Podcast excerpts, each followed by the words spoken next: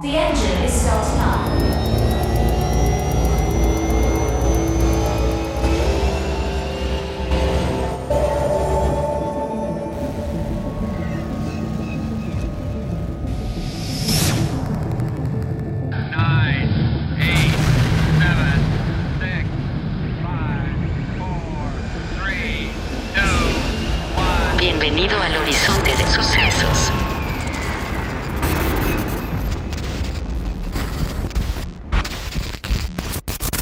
Peralta, ¿cómo estás? Querido Camel, bien, bien. ¿Y tú? Mal, güey, mal. No puedo sacar una maldita factura. Odio esta vida de adultos, güey. Maldito Sad, que chingue su madre. Sí, que chinga su madre junto con Jonás de Plastilina Mosh, güey. A huevo. Cuéntanos, ¿de qué vamos a hablar en esta ocasión? En esta ocasión, quiero empezar con la siguiente pregunta. ¿Cuál es tu película navideña favorita? La favorita favorita, eh, sin duda, es mi pobre angelito, pero la 2, cuando esté en Nueva York, güey. Esa es mi película favorita de Navidad. Que la puedo ver incluso si no es Navidad, ¿eh? Cuando la mujer mística de las palomas lo, lo, lo cobija, ¿no? Sí, güey, que, que hasta este Kevin le da un mensaje eh, metafórico con los patines, ¿no? Hablando del amor, bueno, de su corazón, de que, qué le sirve mantenerlo guardado si se va a echar a perder casi casi, entonces mejor es usar, ya sabes, un pinche de Brian ahí hermoso, güey, pero es una gran película. Híjole, te voy a ser sincero, no me encantan tanto las de mi pobre angelito. No, güey, ¿cómo se sostiene esta amistad? No tengo idea, güey. pero por películas de mi pobre angelito no es, güey. ¿La tuya cuál es? La mía, híjole, es que... A ver, me, me encanta la Navidad, pero realmente creo que no tengo una película favorita navideña. Y creo que es un poco porque todas me parecen bastante malas. O sea, digo, tienen mensajes bonitos, Claro. etcétera, pero no me, no sé, no, no, me, no me meten en el mood que yo esperaría de una película navideña. Quizás eh, hay una película, bueno, es una adaptación de, de este cuento de, de Dickens, famosísimo, que es, se llama creo que un cuento de Navidad, ¿no? Claro. Pero de los picapiedras. Creo que esa sí era mi película favorita navideña y sigue siendo. Oye, ¿no crees que influye también mucho el hecho de, de que ya no somos unos pequeños, güey? O sea, porque siento que la Navidad cambia un buen cuando eres morrito a cuando creces, güey. Ya no lo ves igual. Cuando te das cuenta de que Santa Claus no existe y que es el capitalismo. Exactamente. el maldito capitalismo, El una vez más. Capitalismo. Bueno, no Sí. sé, güey, pero yo creo que mi pobre angelito 2, o sea, todavía me transmite un poquito de la emoción que sentía por la Navidad de pequeño, güey. Sí, quizás es que justo a mí nunca me transmitió esta. Es que nu- nunca la entendí como una película de Navidad, ¿sabes? O sea, es era más como el hecho de pues ver a un morro perdido. Claro. No, o- no, no la digo, ya después me di cuenta que obviamente es una película navideña, pero realmente nunca la aprecié así. Lo cual es idéntico a esta película de la que vamos a hablar, que realmente, a ver, creo que si preguntas, nadie diría que Gremlins es una película navideña. Pero para nada, güey. Y aparte, creo que tiene razón, es como la excusa de, ah, sí, es Navidad, para partir de ahí mi historia, pero en realidad, o sea, ¿sabes? En mi pobre angelito, la excusa es que es Navidad y que por eso se van de vacaciones. Acá la excusa es que es Navidad y el papá anda buscando un regalo para el hijo, ¿no? Pero en realidad es una excusa nada más, no son navideñas. No, más allá de que, pues, ambas, ambos ejemplos que estamos mencionando, sí pasan durante lo que sería Navidad, ¿no? O sea, mi pobre angelito, pues, obviamente pasa Navidad. Y Gremlins, eh, que creo que a, a- a muchas personas que hemos visto la película se nos llega a pasar por alto de que justo pasa eh, en épocas navideñas, épocas decembrinas, con lo que dices que llega con este regalo eh, que termina siendo a- Exacto. para su para el hijo, ¿no? Exacto, que, que este guismo obviamente eh, eh, se vuelve una referencia para los Furbis. ¿Tú tuviste alguna vez un Furby? Justo, sí, eso es lo que más me llama la atención. Eh, me he estado eh, poniendo a, a pensar desde hace mucho tiempo, digo, siempre tuve un, fu- un Furby. Bueno, no siempre, ¿no? Pero el Furby que tuve eh, era, era blanco con gris. La verdad me gustaba mucho ese juguete. Y revisando todo el tema de los gremlins y también metiéndome a ver, pues, qué, qué tanta similitud tenía un Furby con un gremlin. Eh, Mm. Más allá de que creo que sí está basado en un gremlin, eh, pues realmente un Furby es un pájaro con de pelu, o sea, con pelo, con fur, o sea, este pelo de animal. Mm, Pero si tú buscas en Google, te va a salir que un Furby es un pájaro, lo cual es bastante extraño. muy raro, güey. Ah, Yo me acuerdo que el mío era rojo, como con manchas eh, negras, como si fuera del Atlas esa madre, güey. Pero, o sea, ¿Qué es el Atlas? Exacto, un muerto, güey. Bueno, rayos, güey. habrá otro muertazo.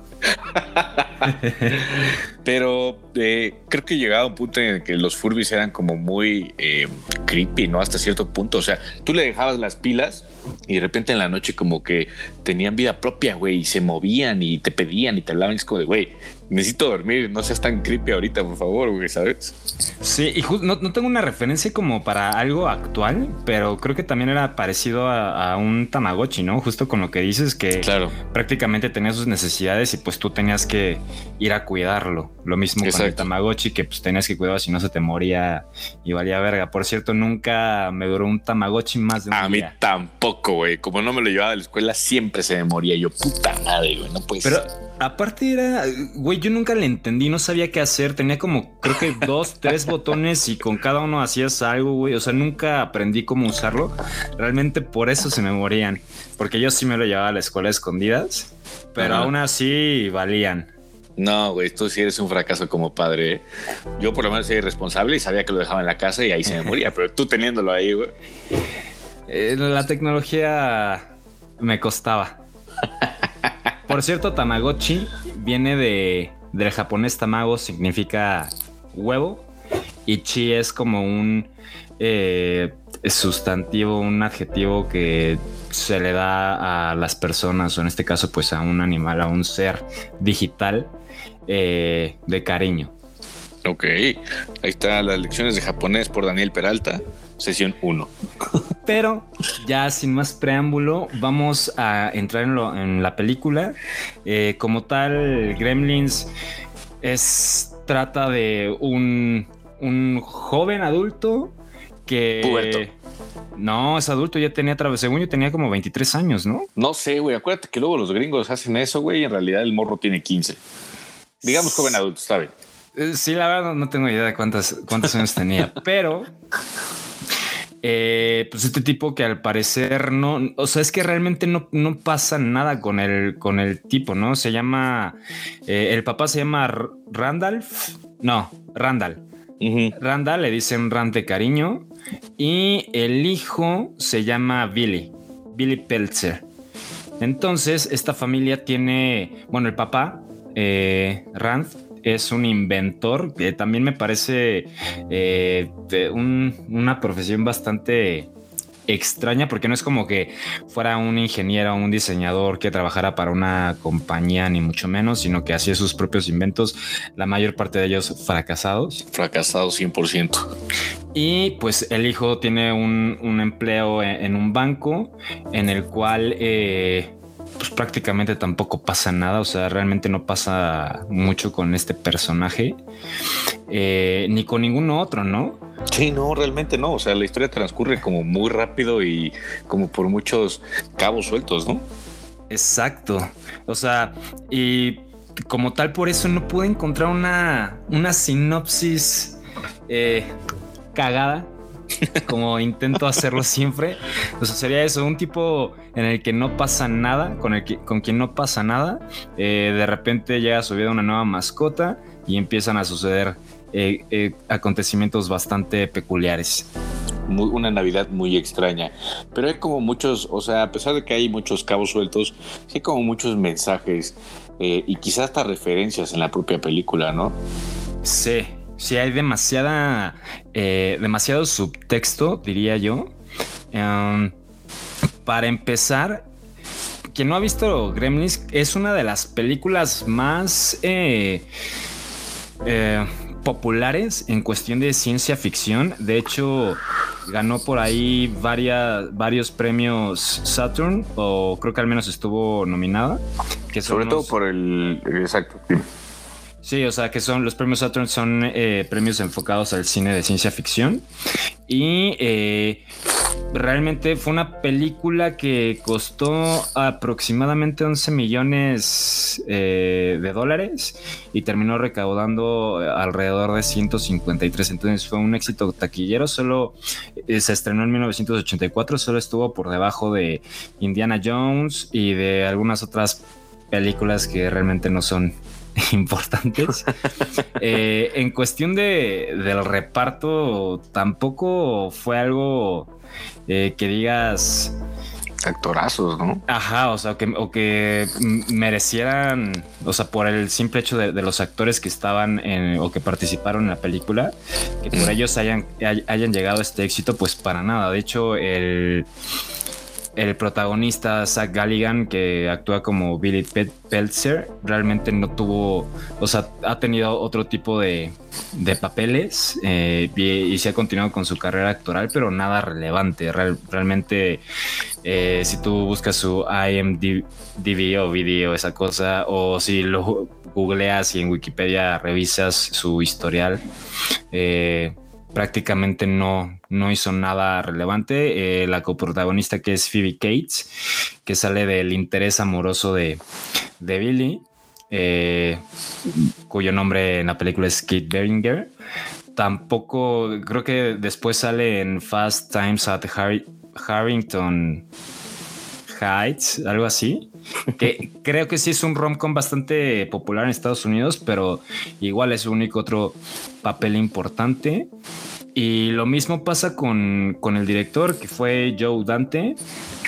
Realmente no tuvo eh, ninguna otra participación en, en cine relevante. Sí ha continuado su carrera como director, sobre todo eh, eh, director de televisión, pero más allá de eso, nada.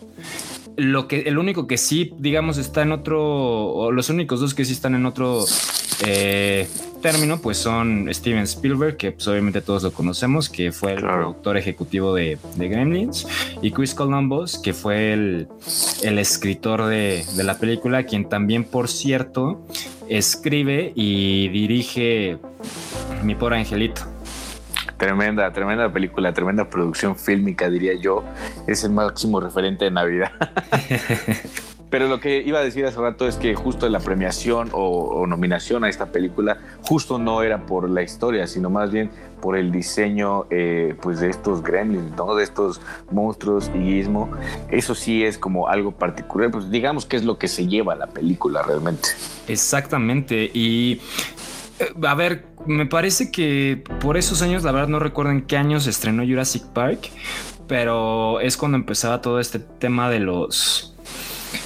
eh, se me fue la palabra, pero pues este tipo de mechatronics, animatronics, animatronics, eh, pues prácticamente lo, lo que era también o lo que fue Yoda en su momento, pues era un, un muñeco mecánico eh, que podía a partir de pues de estos mecanismos moverse solo, hacer algún tipo de gesticulaciones, etcétera. También utilizan eh, esta parte de como tal de puppets o de marionetas. Eh, Mm. Varias escenas la- las graban con esto porque pues obviamente un animatronic es muchísimo más caro. Y también hay ahí alguna escena cuando cuando Stripe, que es el antagonista principal de, de la película, que es el, el líder de estos Gremlins. estos gremlins eh, malos es quien es este ah, en la escena cuando libera se liberan como que todos los gremlins y, y llenan como que la calle ese es un stop motion de bastante mala calidad por cierto Sí, totalmente. pero eh, pues utilizan estos tres métodos y, y sí, realmente pues son... eh, eh, creo que era complejo, creo que también justo el éxito fue, fue por lo mismo de darle vida a pues este tipo de seres, ¿no? Porque aparte no, no nada más era uno o eran dos, eran un chingo de gremlins los que aparecían en la película. Claro, y y creo que esto tiene una coincidencia también con, con este, no sé si decirlo tal cual como un cine mal hecho, güey, pero que así se crean las películas de culto, ¿no? Como este director Ed Wood, que todas sus producciones eran terribles, pero a final de cuentas se le reconoció su carrera como cineasta, güey, y ahora es como uno de los íconos, si no es que el ícono del cine de culto por esta mala producción, que de repente en la escena se le andaba metiendo el, el micrófono, güey, ¿sabes? Ese tipo de escenas hablando Sí. de lo que dice ahora del stop motion todo mal hecho. Que, incluso eh, volviendo a tocar el, el tema de, de del arte y, del posmodernismo, etcétera. O sea, creo que por ahí puede ser un, un poco la justificación. Pero, eh, pero sí, completamente de acuerdo. O sea, es todo este tipo de películas, sobre todo de ciencia ficción, que, que surgieron Exacto. eh, desde los años 50, que eran películas eh, que de entrada por, por cuestiones tecnológicas, pues no tenían unos efectos especiales muy... eh, pues como los tenemos ahorita, pero que aparte eran películas de bajísimo presupuesto. Eh, justo en este boom de la ciencia ficción empezaron a producir muchísimas historias de ciencia ficción a lo idiota y por ello pues muchas de estas películas tenían presupuestos paupérrimos y las producciones eran eh, de este tipo, ¿no? O sea, bastante... eh, con bastantes detalles mejorables, por así decirlo. Sí, 100%, pero que a la vez yo creo que alimentan y le dan esa, esa característica tan peculiar a una película como Gremlins, ¿no? Que yo creo que hoy en día es una de las películas más reconocidas, no sé si a nivel de Ghostbusters, por ejemplo, que pues, todo el mundo la ubica, ¿no? Si como tal no ubicas la película tal cual, de qué trata y de qué va, porque pues no tiene sentido, si la ubicas y la reconoces como de, claro, es una película con unos monos que la chingada, algo así. Entonces, en ese nivel y esa característica es la que tiene Gremlins. Sí, no ubicas la película, pero sí ubicas a los gremlins, ¿no? Exactamente, totalmente. Sí, sí, y además de esto, bueno, eh, metiéndonos un poquito más en, en la historia después de mi pésima sinopsis, eh, pues este tipo, Randall, eh, quien ya mencioné, era, es, era un, un inventor, está por alguna razón en Chinatown, en Nueva York, intentando vender sus productos. No, no entendí nunca por qué en Chinatown Sí, güey. iba A los a chinos que los vas a vender, güey, exacto. Exacto. y eh, pues en una de estas tiendas en Chinatown eh, encuentra a, a Gizmo, que es eh, un mo, Mm, o Mogwai en la pronunciación gringa, como lo pronuncian ellos, que literalmente eh, en chino mandarín significa espíritu maligno. Y eh, intenta comprárselo al dueño de la tienda. eh, le dice que no está a la venta, le ofrece primero 100 dólares, después 200 dólares, que me imagino que en ese entonces era bastante dinero. mm. Y Pues eh, todavía, ¿no? Digo, para que te los ofrezcan así en corto, yo diría. Y justo en esta negociación, quien termina eh, cediéndole al, al Mogwai y- o a Jinso es el nieto del, del tendero, que pues por la situación que atravesaban económica, pues decide que sí les hacen bastante, o sí les hacían bastante falta esos 200 dólares, entonces se lo da y se lo lleva a su casa para regalárselo a su hijo.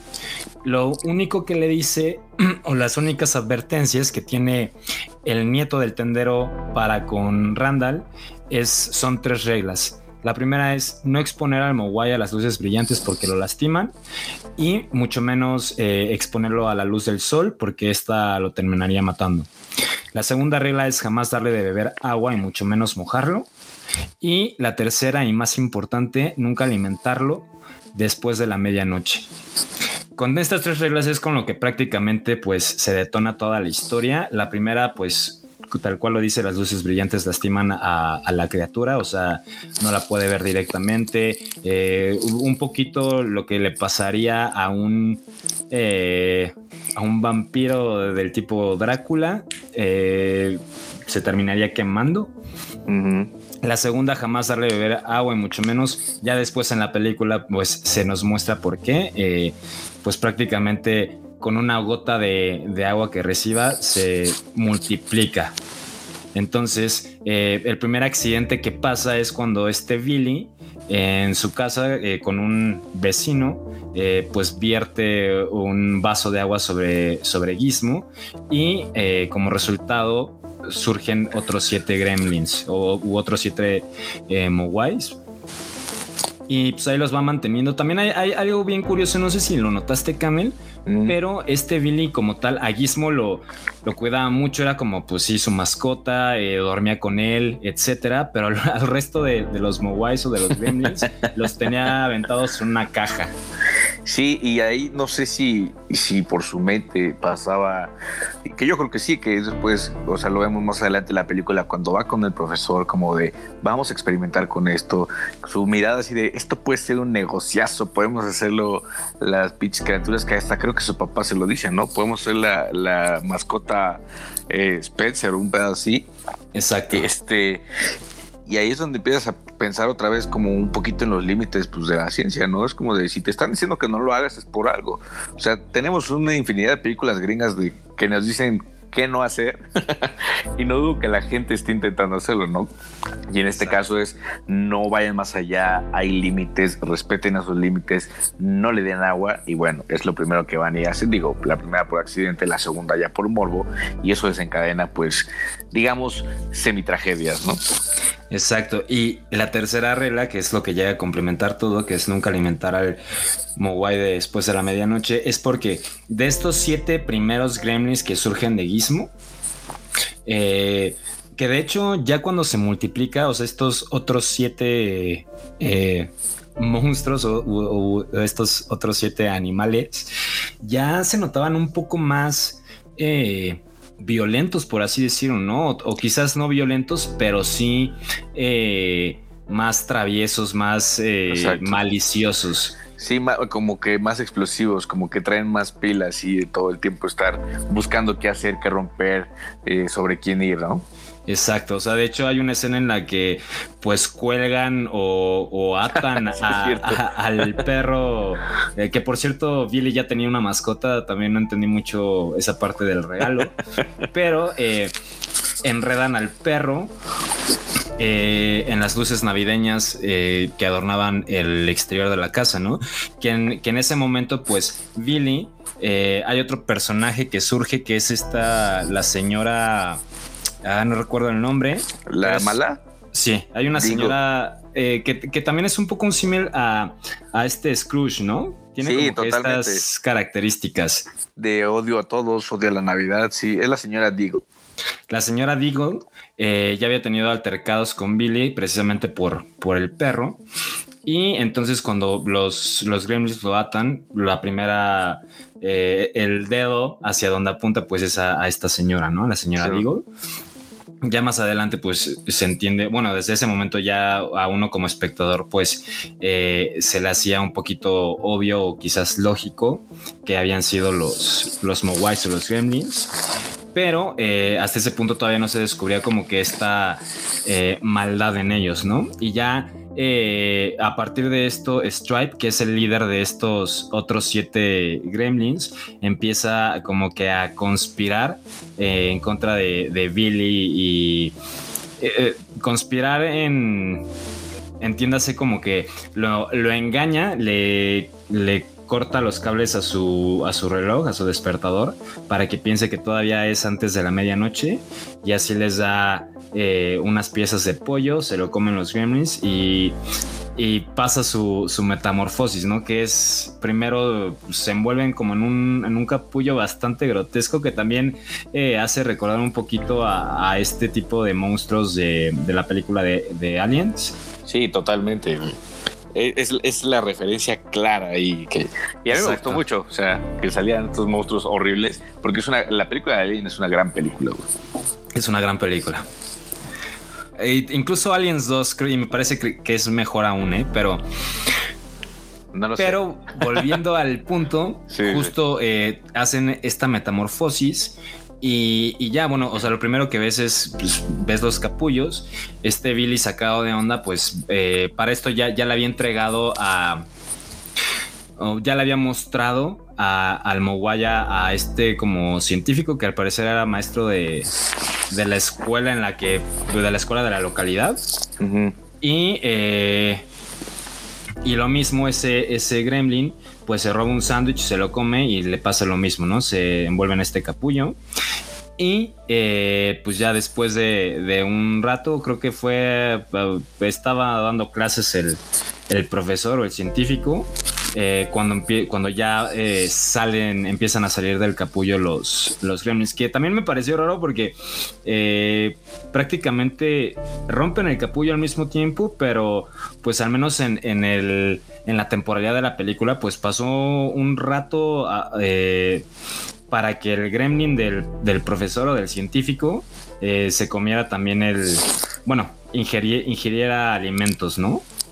Sí, como que es lo que te digo, son esos cabos sueltos que de repente como que no hacen mucho sentido, pero al final de cuentas van avanzando en la historia y quizás lo que lo que tiene al espectador entretenido, ¿no? Al final de cuentas todo va muy rápido y esta transformación justo de estos gremlins que no sé, o sea, sí los ves y llegan es que la película combina justo como entre tintes de comedia y entre tintes navideños y entre tintes de terror, güey. Entonces, de repente los gremlins son medio cagados, y, pero de repente, como esta escena con el, con el científico, pues sí es terror puro, güey. Entonces, eh, es, es como va avanzando esta historia. Es, incluso es hasta un poco gore, ¿no? Eh, por cierto, eh, totalmente. Cuando la señora se vuelve loca, la mamá en su, en su casa, en su cocina. eso está fuerte, sí. Dije, ¿qué está pasando aquí? Sí. eh, por cierto, otro dato curioso de la película y, y del cine norteamericano de esas épocas en general, el, el doctor o el científico era una persona de ascendencia negra y es, el- es la primera persona en morir. Por Eh, cierto. Eh, Por, por cierto, era la única persona negra de la comunidad. No para nada racista. Era- pero termina siendo el primero en morir. Y justo eh, al mismo tiempo se vuelven, bueno, salen del capullo los gremlins que estaban en casa de, de Billy y empiezan a atacar a la mamá. Y la mamá, eh, pues al parecer tenía muchísimas más capacidades de supervivencia y hace mierda a seis de los de los gremlins que estaban ahí. A uno lo literal lo despedaza en una licuadora, Sí, a otro güey. lo quema eh, en, el, en el microondas, a otro Lo apuñala. Lo apuñala. Eh, bastante, bastante gore. De hecho, tuvo varias críticas eh, en este sentido, porque era una película cuya clasificación era apropiada para todo el mundo. Y a partir de estas críticas, cambian la clasificación a apto para todo público en compañía de un adulto, ¿no? Entonces, sí tiene.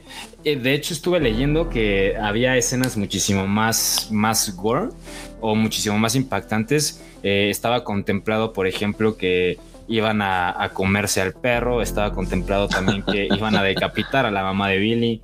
Entonces, Pues de hecho, de hecho, cuando, cuando está peleando la mamá con, con uno de los gremlins, a la mamá la están ahorcando, güey, la están asfixiando. Entonces, Exacto. ¿qué, qué estaba pasando ahí, güey? Es lo que te digo, de repente tienes tintes de comedia, pero de repente tienes tintes de terror super gore. Es como de, güey, qué chingados estoy viendo, ¿no? En general, yo, yo sí la percibí más como una película de comedia. Mm. y de ciencia ficción. Eh, más adelante te eh, quiero eh, tocar el punto de, de- de por qué eh, quizás en ese entonces sí, pues sí fue catalogada como una película de terror, ¿no?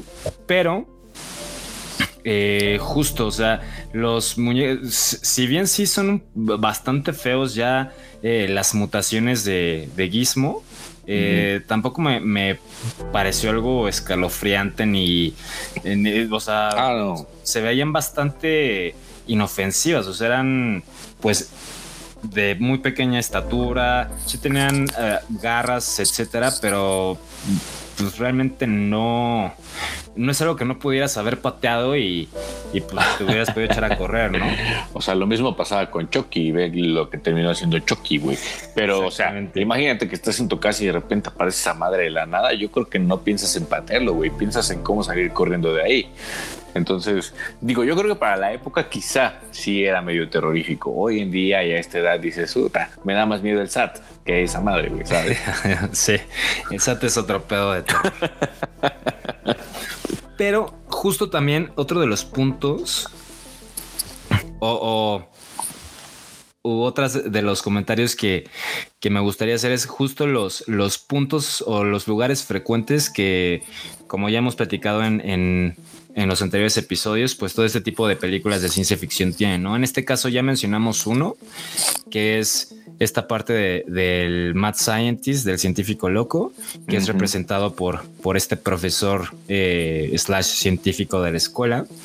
Y eh, pues que justo ya describiste muy bien que sí, sí se le ve como que esta emoción y esta sensación de, de empezar a experimentar con él, ¿no? Si bien eh, lo único que, llega a hacer es eh, quitarle una muestra de sangre al, al o al Gremlin, eh, más allá de eso, no, no hace ningún otro tipo de experimento, pero sí se entiende que hubiera podido llegar eh, a más de eso, ¿no?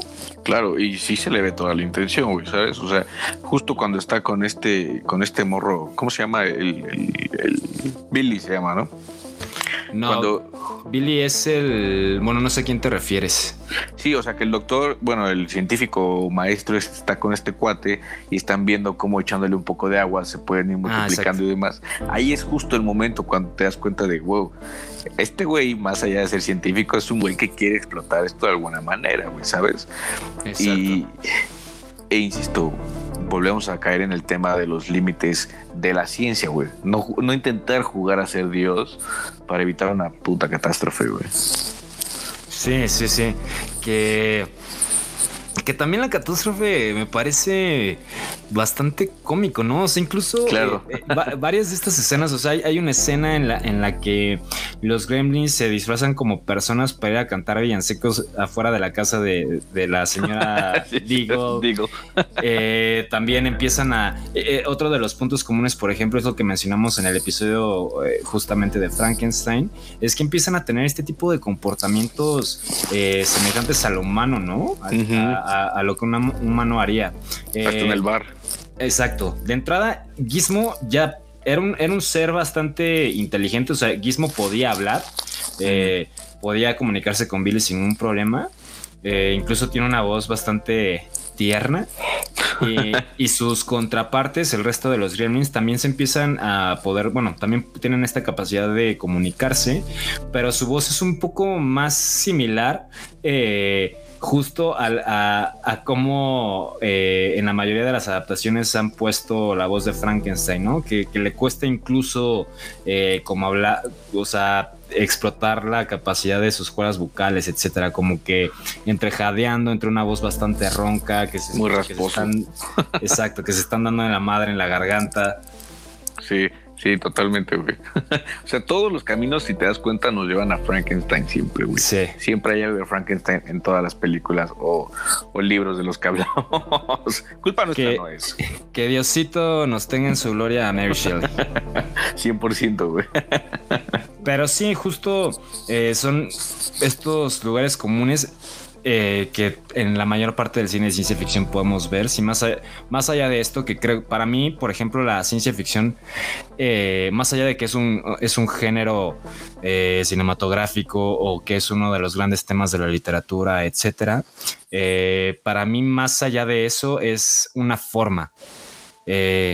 En la que puedes encontrar todo tipo de, de profundidades en, el fondo que cada eh, director, que cada escritor y escritora y también directoras eh, pues van a contar en sus historias, pero como tal la ciencia ficción yo la veo justo como una forma y por eso eh, creo que encontramos todo, todo este tipo de, clichés o de, recurrencias porque son el cómo está eh, difuminado o el cómo está estructurada esta forma que es la ciencia ficción, ¿no? Claro, y creo que también eh, ya lo habíamos comentado alguna vez, pero creo que no profundizamos en ello, de justo estos límites de, de quizá el pensamiento o la personalidad que le puedas poner a algo que no existe, como los gremlins o como un Frankenstein, que siempre buscan el lado humano, porque esos son los límites que tenemos nosotros mismos, ¿no? No, no tenemos idea de otro tipo de, otra forma de pensamiento, otra forma de ser, otra forma eh, de, de- de razonar las cosas, de, de siempre es al lado humano y por eso quizá siempre se vuelven a estos lugares comunes, ¿no? A buscar humanizar cada aspecto de un monstruo, de un alien, quizá un ejemplo excepcional que ahorita se me viene a la cabeza podría ser Arrival, que al final de cuentas como que el humano busca hacer precisamente todo lo contrario, alienizarse e intentar comprender el lenguaje eh, pues de algún ente extranjero, de un alien, ¿no? Exactamente, sí, completamente de acuerdo. Y, y sí es, eh, eh, creo que justo lo, lo dijiste muy bien, es el límite de nuestra imaginación, pues es a partir de, de nuestra naturaleza, ¿no? En este caso, pues somos humanos, tenemos cierto sistema de, de valores, tenemos eh, ciertas, ciertos aprendizajes o ciertas acciones aprendidas más bien, de las cuales pues ya no, no podemos sacar nuestra mente. Entonces todo lo que, lo que intentamos expresar, ya sea en, en un personaje, en este caso pues en un, en un monstruo, en un ser sobrenatural, etcétera, pues termina quedándose en la misma jaula en la que está nuestra, nuestra cabeza, ¿no? Sí, Pero- totalmente. Por último, eh, el último lugar frecuente que, que, queríamos, que, que quiero platicar es el tema de la crítica social, etcétera. ¿Tú encontraste algo de esto como tal en, en la historia? Eh, a ver, puede ser. Pero desarrolla. Para mí, creo que, digo, más allá de, de- de la importancia de, pues, de la creación de los seres, eh, lo más importante, y, y que digo, también la película es alabada en cuanto a que eh, cae en clichés, pero eh, de una forma, en una forma de sátira de películas de- del género, eh, llámese ciencia ficción, llámese terror. Eh, lo más importante de esta película es, eh, pues, hasta cierto punto la crítica, pero también creo que tiene mucha carga propagandística, como varias de las producciones eh, en general en cualquier parte del mundo. Eh, de entrada está eh, empezando con, con la pro- lo propagandístico. Esta parte de la película se lanza o sale en, en 1984. Eh, estaba la Guerra Fría todavía en, en quizás ya en sus últimos años, pero todavía estaba bastante presente. Eh, también hay que entender la Guerra Fría como un conflicto a gran escala que, que tuvo varios, eh, varios subconflictos, por así decirlo. O sea, est- estuvo la guerra del Vietcong, estuvo la guerra eh, chino. eh, rusa, Hu- hubo varia- varios conflictos bélicos que, que eh, a, a menor escala que en sí todos eh, conformaron esto que, que ya conocemos como la Guerra Fría, ¿no? Entonces, la primera parte creo que pues tiene que ver con el origen de, de Gizmo. Mm, y que podemos ver también en, en- es un recurso bastante utilizado en el cine, sobre todo estadounidense, eh, en películas que tienen que ver con extraterrestres, por ejemplo, La Guerra de los Mundos, la, la, protagoniz- la protagonizada por Tom Cruise, sale por ahí del 2005, cuatro años después de, de los ataques del 9-11. ujú.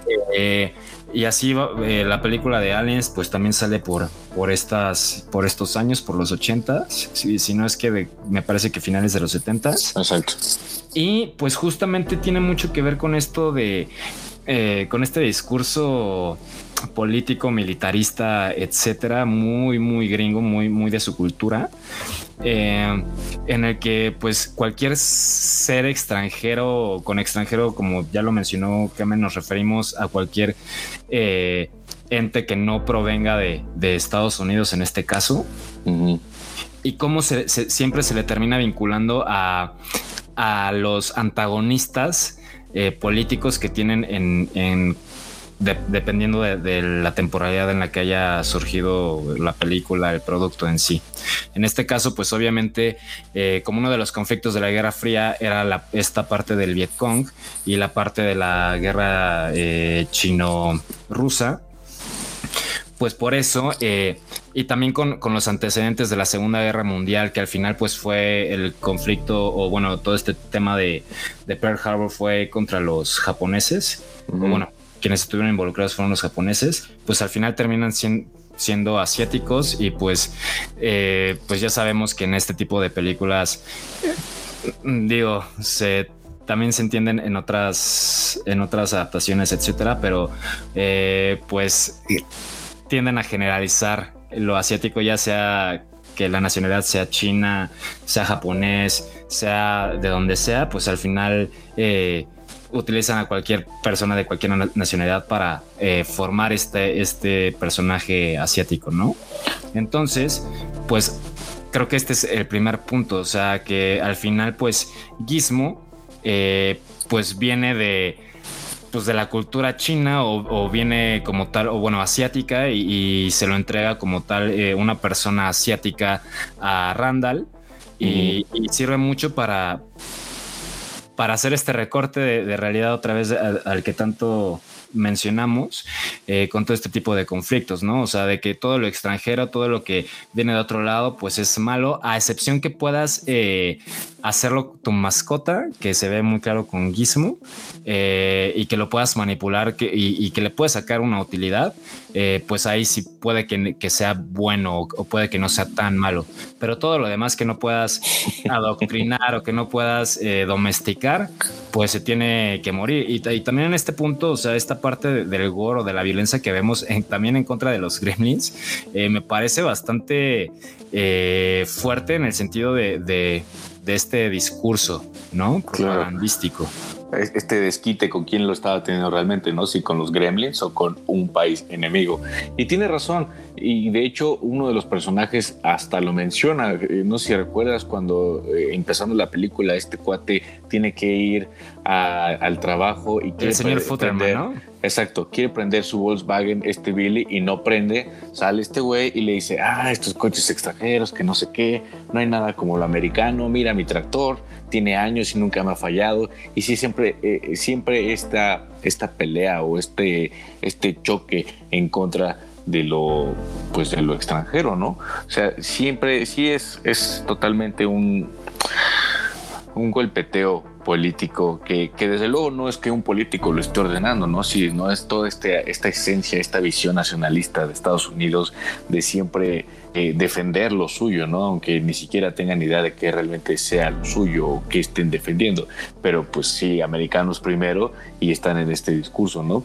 Y de hecho, quizá también sale como una excusa este tema de, de la Segunda Guerra Mundial, esta escena donde él va saliendo de, de- del bar y está debrayando en la borrachera y dice, no, y es que nosotros en la Segunda Guerra utilizaron a los gremlins, pero como que ahí no hacía mucho sentido. Exacto. Y ya cuando conoces eh, pues el contexto de esta película es porque parte de una historia de Roald Dahl eh, que se llama igual, Los Gremlins, pero pues la historia es completamente distinta, ¿no? La historia de Roald Dahl es sobre pues unos monitos que están ahí creados para destruir o más bien que afectan las aeronaves de guerra de, los eh, ingleses eh, porque los ingleses destruyeron un bosque mágico. Son seres mágicos al final de cuentas no entonces estos van eh, pues en venganza no y en realidad estos los ingleses les convencen de oigan no nosotros no somos el enemigo el enemigo es Hitler y la Alemania nazi y demás y otra vez utilizar una historia fantástica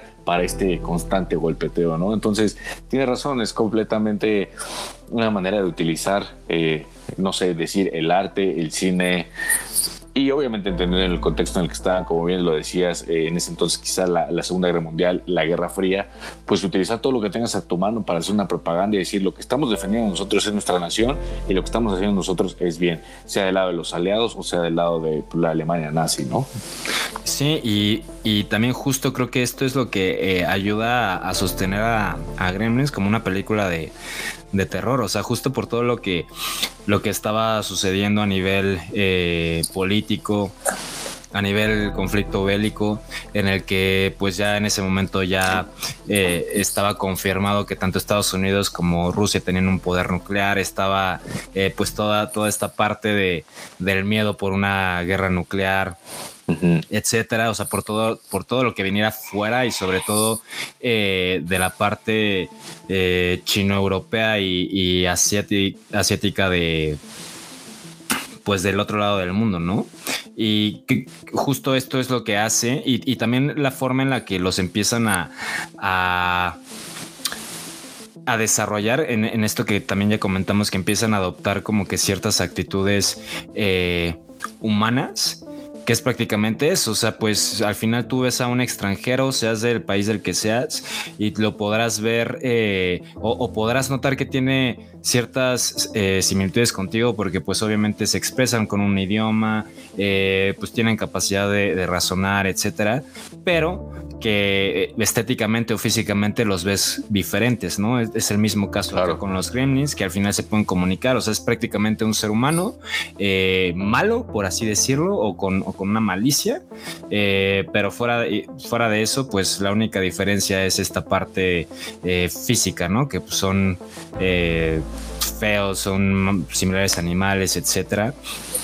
Que también por esos años, pues era mucho la forma en la que eh, se discriminaba a, a- en Estados Unidos a las personas de entrada, pues obviamente afroamericanos, pero también a, a todos los to- a todos los extranjeros, ¿no? Haciéndoles eh, similes a, una bestia, a un animal. Entonces creo que es una gran representación eh, de todo esto. Aquí sí me queda la duda si eh, esto es como tal eh, o, o hasta dónde se queda en propaganda eh, y en y en un discurso de pues seguir eh, apoyando a, todo este tipo de, conflictos, a, todo este tipo de discriminación, a, todo este tipo de, situaciones en las que pues separas a, las personas por su raza, etcétera, y hasta dónde pues eh, puede llegar a ser como tal una crítica. Creo que la, eh, muchas veces en este tipo de, de películas o de productos, pues la qué tanto sea crítica o qué tanto se quede en propaganda depende mucho de, de pues de quién lo está viendo, ¿no? Claro, exacto, es lo que te iba a decir, porque también puede, puede que alguien más vea todo este de Braille que estamos diciendo nosotros y ella quien la vea y diga, pues es una película de unos monitos horribles y ya, güey, ¿sabes? O sea, sí, sí depende también mucho el contexto en el que cada persona está viendo la película, pero yo creo que eh, nosotros con la idea del contexto y demás, pues no podemos dejar de lado esta parte, ¿no? De, lo propagandístico o, lo, o esto- estos mensajes subliminales para apoyar la causa bélica de Estados Unidos.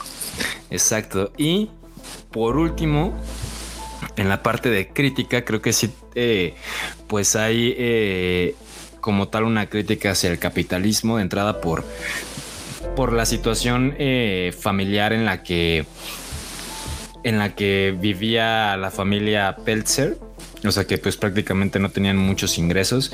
El ingreso más fuerte que tenían era el salario de, de Billy eh, en su trabajo como banquero. Eh, pero fuera de eso, pues se ve que es una familia eh, de extracto socioeconómico medio bajo, eh, así como la mayoría de los personajes. También se toca justo este mismo eh, personaje, el señor Futterman, eh, pues eh, es desempleado, o sea, se, se tratan como que todo este tipo de temáticas, pues que la gente prácticamente an- anda no en, las mejores condiciones económicas, etcétera, pero sobre todo se ve en, en, en la crítica hacia la Navidad como tal, que justo este personaje de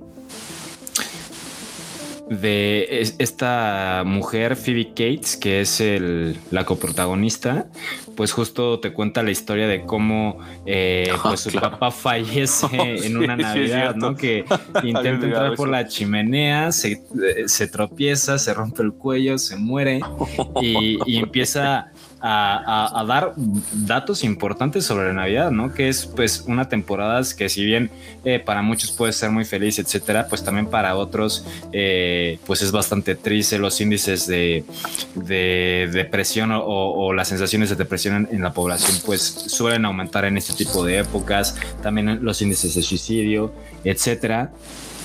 Y eh, que digo, pues la Navidad también como tal, como la conocemos ahorita, pues sí creo que tiene mucho que ver más con, con el sistema en el que vivimos que pues, lo que realmente podría haber sido en, en sus inicios. Y por último, está esta parte de, de que al final se nota mucho también con este otro personaje, no recuerdo el nombre, este tipo machito que, que trabajaba eh, igual en el banco, que sale también como 10 Ah, claro. Al principio, ¿no? Ajá, pero que ya tiene un cargo de vicepresidente en el banco, etcétera, e invita a salir justo a Phoebe Cates. Eh, ella le dice que no, pero eh, sí termina saliendo con este Billy. Y también es un poquito esta parte de, de, pues el dinero no, no lo es todo, ¿no? Si tú eres una mierda como persona, pues podrás tener mucho dinero, pero pues igual no te voy a hacer caso, ¿no? Exacto. Y al otro Nada es que- imposible, chavos. Échenle ganas con sus, Échenle ganas con sus, con sus crushes. ligues. Sí, güey, totalmente. Eh, y también de la actitud de, esta, la señora Deagle, ¿no? Que, por ser una persona de buenos ingresos, que de hecho tiene un encuentro, no sé si recuerdas, en la primera parte de la película con una familia necesitada, eh, que creo que el padre había tenido un accidente o, se encontraba hospitalizado, no recuerdo bien, y que la morra se le quedó viendo así como de, pues yo no soy Santa Claus, ¿no? No tengo por qué ayudarte y se va. O sea, es, es esta eh, prepotencia, esta, este sentirse que, que es algo más simplemente por tener mejores ingresos, una mejor calidad de vida, cuando pues en realidad pues eso no, no te define como persona, ¿no? Sí, exacto.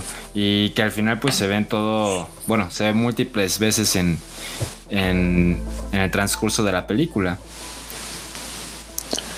100%. Y pues es que volvemos a lo mismo. Nuestro principal problema de, de este mundo hoy es el capitalismo. Camaradas. Camaradas, oye, y ya para terminar, del 1 al 10, ¿qué calificación le pones a esta película? Mi calificación es muy poco objetiva, o sea, porque la, la volví a ver y todos, ya con, y, y también, o sea, en el contexto en el que vivimos actualmente, pues sí, mi calificación hoy sería lo mucho un 4, un 5, porque sí creo que son, o sea, más allá de, de esta de la creación de estos seres, o sea, pues prácticamente con los personajes no pasa nada. Claro. No hay un desarrollo de personajes, los personajes son más que planos. Incluso en varias de las situaciones, eh, cuando Billy encuentra al, al profesor muerto, pues ni siquiera se inmuta. O sea, creo, creo que, y en general, o sea, también no se ve muy, muy alterado ninguno de los personajes por lo que estaba pasando.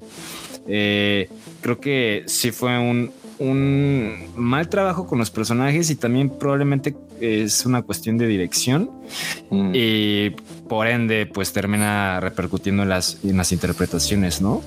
Eh, Claro. Fuera de eso creo que sí la parte eh, de diseño de producción en, repito, en, en la creación de los personajes pues sí es algo eh, de aplaudirse, pero fuera de eso eh, me parece bastante mala la película, no...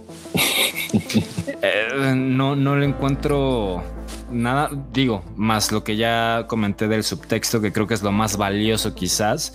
Eh, si, lo, si lo analizamos ya como, como un producto eh, no cinematográfico, sino como un producto pues de arte, ¿no? O sea, con toda, todo el contexto que puedes encontrar. Pero fuera de eso, sí le daría un 4, un 5 tú. Pues yo creo que también un 5, quizá un 6, el beneficio de la duda por algún par de risas que me pudo haber sacado ahí. Eh, pero sí, coincido, esa- esos eh, ato- gatos, esos cabos sin atar, eh, realmente, pues como película no te dejan nada, como historia no te deja nada, ¿no? Más que... Y yo creo que por eso son tan, tan memorables los, los eh, Gremlins y Gizmo, porque pues no hay nada más rescatable de ello, ¿no? Entonces yo creo que eso es lo que se lleva la película y lo que es en esencia la película. Por cierto, si llegaron a escucharnos hasta acá, lamentamos todos los spoilers que les aventamos. No les dijimos, no les pusimos alerta de spoilers, lo sentimos, pero quizá les ahorramos ver esta película de que en realidad es mala, pero los Gremlins siempre serán memorables. Así es, mi querido Camel, pues eh, solo decirles que si tienen curiosidad vayan a verla. Sin duda.